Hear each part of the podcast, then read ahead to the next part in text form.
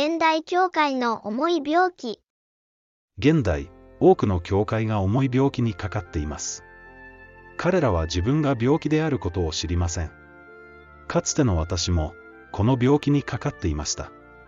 それは、神のくださったものを呪いと呼ぶ病気です。一体、何を呪いと呼んでいるのでしょうか。教会が呪いと呼ぶもの？現代の教会が呪いと呼んで、毛嫌いしているもの、それは立法です。はっきりとは言わないものの、彼らは次のようなストーリーを作り上げています。かつて旧約時代、父なる神という存在が人に立法を与え、厳しいルールで縛り上げた。その鎖から人々を解放するため、子なる神という存在が現れ、立法から人々を解放してくれた。これは本当でしょうか？神は唯一。神がたくさんいるのではありません。神は唯一。これは聖書の大切な教えです。神は唯一であり、神と人との間の中古者もただ一人であって、それは人なるキリストイエスである。唯一の神が人に立法を与え、その唯一の神が人となって地上に来られたのです。人となって地上に来られても、神の偏在、どこにでも同時に存在できる性質は失われません。それでイエス様は、天の神の偏在を父と呼んだのです。人となったからには、神を神として崇めなければならないからです。本当の三位一体は、神は唯一という教えから来ていなければなりません。そうでない教えは三神論であって、三位一体ではありません。この唯一の神、イエス・キリストが立法をくださったのです。当然、この贈り物は良いものです。立法を守り行うことを呪いと呼ぶ人は、とんでもない勘違いをしています。パウロ書簡の曲解。立法を呪いと呼ぶ人たちは、以下の聖句を曲解しているのです。キリストは、私たちのために呪いとなって、私たちを立法の呪いからあがない出してくださった。大切なのは文脈です。ガラテヤ人への手紙では、信仰によるものと立法の行いによるものを比較しているのです。この手紙で立法という言葉は、立法主義のことを指します。このように、信仰によるものは、信仰の人、アブラハムと共に、祝福を受けるのである。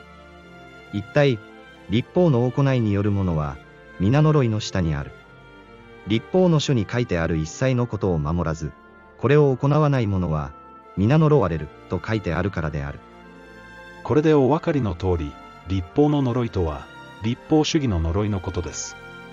決して、神が人に呪いを与えたのではありません。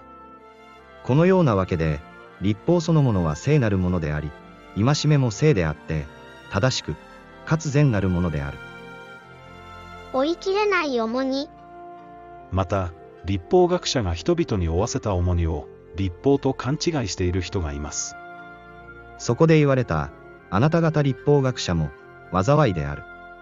追い切れない重荷を人に負わせながら、自分ではその荷に指一本でも触れようとしない。立法ではなく、彼らが作り上げた口伝立法について叱っているのです。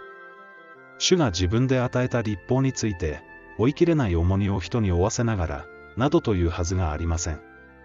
口伝立法は、神の立法に反抗するものです。イエスは答えて言われた。なぜ、あなた方も自分たちの言い伝えによって、神の戒めを破っているのか。神は言われた。父と母とを敬え、また、父または母を罵る者は、必ず死に定められると。それなのに、あなた方は、誰でも父または母に向かって、あなたに差し上げるはずのこのものは供え物です、と言えば、父または母を敬わなくてもよろしいと言っている。こうしてあなた方は自分たちの言い伝えによって、神の言葉を無にしている。永遠の立法。主は、天地が滅び行くまで、立法の一点一角も廃れないと言われました。これは生贄の廃されたモーセ立法のことでないのは明らかです。神の立法、神の戒めと書かれた立法は、実戒です。反対に、違法人にどんな負担も負わせないと書かれたのはモーセ立法のことです。実戒が廃されたと教える人は、次のように教えているのと同じです。もう、神の他に神があってよい。もう、偶像を作ってよい。もう、神の皆をみだりに唱えてよい。もう、安息日を性別しなくてよい。もう、父と母を敬わなくてよい。もう、殺してよい。もう、会員してよい。もう、盗んでよい。もう、偽証してよい。もう、隣人のものを貪ってよい。一体、これのどこに自由があるのでしょうか。人々が罪に支配され、愛が冷えてしまうのも無理はありません。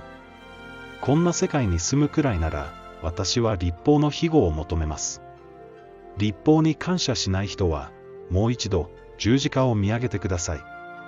その十字架で、あなたの立法違反をすべて負って死なれた方がいるのです。罪を犯している者は皆、立法に違反しています。罪とは立法に違反することです。立法のもとにない。立法を呪いと呼ぶ人たちは、以下のような聖句も曲解しています。なぜなら、あなた方は立法のもとにあるのではなく、恵みのもとにあるので、罪に支配されることはないからである。これを、もう殺してよくなった、もう会員してよくなったと読んではなりません。それではどうなのか。立法のもとにではなく、恵みのもとにあるからといって、私たちは罪を犯すべきであろうか。断じてそうではない。断じてそうではないのです。立法のもとにないからといって、断じて立法に違反すべきではありません。立法のもとにないとは、立法によって義とされようとする状態にいないということです。文字によって立法を守ることをやめ、愛によって立法を守る道に入ったということです。立法は、決して無効になどなっていません。すると、信仰のゆえに、私たちは立法を無効にするのであるか。断じてそうではない。かえって、それによって立法を確立するのである。立法を行うなら恵みから落ちると書いてある立法によって義とされようとするあなた方は、キリストから離れてしまっている。恵みから落ちている。幼子のような心があれば、もう間違うことはないと思います。立法を行うなら恵みから落ちるなどとは書いてません。立法によって義とされようとする立法主義について、恵みから落ちていると警告しているのです。私たちは、決して立法を行うことで義とされるのではありません。恵みにより、信仰によって立法を確立するのです。神によって新しくされるなら、私たちは罪、立法違反を犯さないものになれるのです。すべて神から生まれたものは、罪を犯さない。神の種が、その人のうちにとどまっているからである。また、その人は、神から生まれたものであるから、罪を犯すことができない。立法を毛嫌いする人は、新しく生まれていないことに注意してください。心を入れ替えなければ、決して神の国を見ることはできないのです。多くの教会が重い病気で死にかけています。立法を神様が与えた呪いだと勘違いしているからです。確かに、パウロ書簡には分かりにくい箇所もあります。けれど、無理な解釈を施して、滅亡を招いてはいけません。彼は、どの手紙にもこれらのことを述べている。その手紙の中には、ところどころ、分かりにくい箇所もあって、無学で心の定まらない者たちは、他の聖書についてもしているように、無理な解釈を施して、自分の滅亡を招いている。このことに気がついたなら、他の人も助けてあげてください。この病気で、多くの人が死にかけているのです。サルデスにある教会の見つかいに、こう書き送りなさい。神の七つの霊と七つの星とを持つ方が、次のように言われる。私はあなたの技を知っている。すなわち、あなたは、生きているというのは名だけで、実は死んでいる。目を覚ましていて、死にかけている残りの者たちを力づけなさい。私は、あなたの技が、私の神の見舞いに完全であるとは見ていない。教会が、すべて命を得ているわけではないのです。彼らを助けましょう。手を差し伸べるとき、多くの罵りを受けるでしょうが、罵り返してはいけません。聖書にある通り、敵を愛し、迫害する者のために祈りましょう。